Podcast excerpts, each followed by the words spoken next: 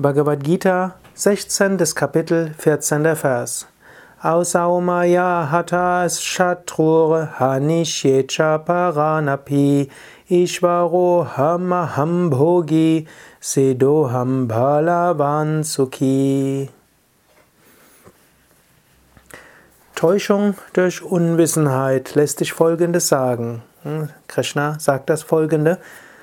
Diesen Feind habe ich geschlagen und ich werde auch noch andere schlagen. Ich bin der Herr, ich genieße, ich bin vollkommen mächtig und glücklich. Hier beschreibt Krishna, wie, man, wie, wie innere Zwiegespräche sein können, um anschließend vom spirituellen Weg abzufallen. Du kannst dir innerlich sagen, ja, da ein Gegner, den habe ich geschlagen, ich war besser als der andere und die andere werde ich auch noch überwinden ich bin der Beste, ich bin der Großartigste, ich bin mächtig, ich bin glücklich und so weiter. Diese Identifikationen führen dazu, dass man vom spirituellen Weg abkommt. Sie führen letztlich langfristig zu Dukkha und Avidya, also zu Leiden und zu Unwissenheit.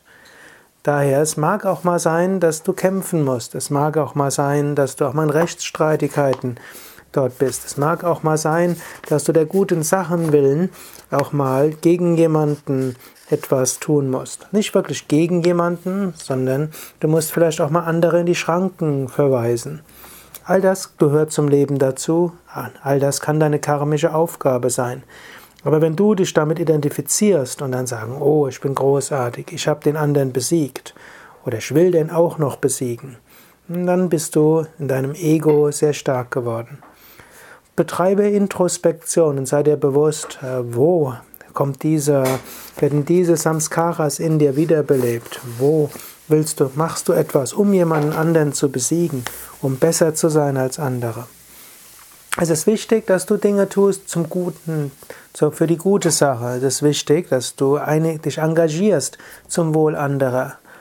Und es kann eben auch mal sein, dass dort, dass du dich für die gute Sache engagieren musst aber auch mit Liebe und Respekt gegenüber dem, gegenüber dem du dich durchsetzen musst.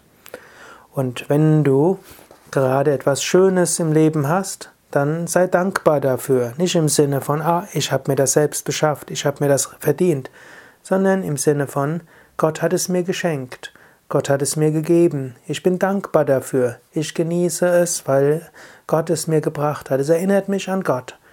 Sei so demütig und sei dankbar. Aber achte darauf, dass dein Ego sich nicht immer wieder manifestiert.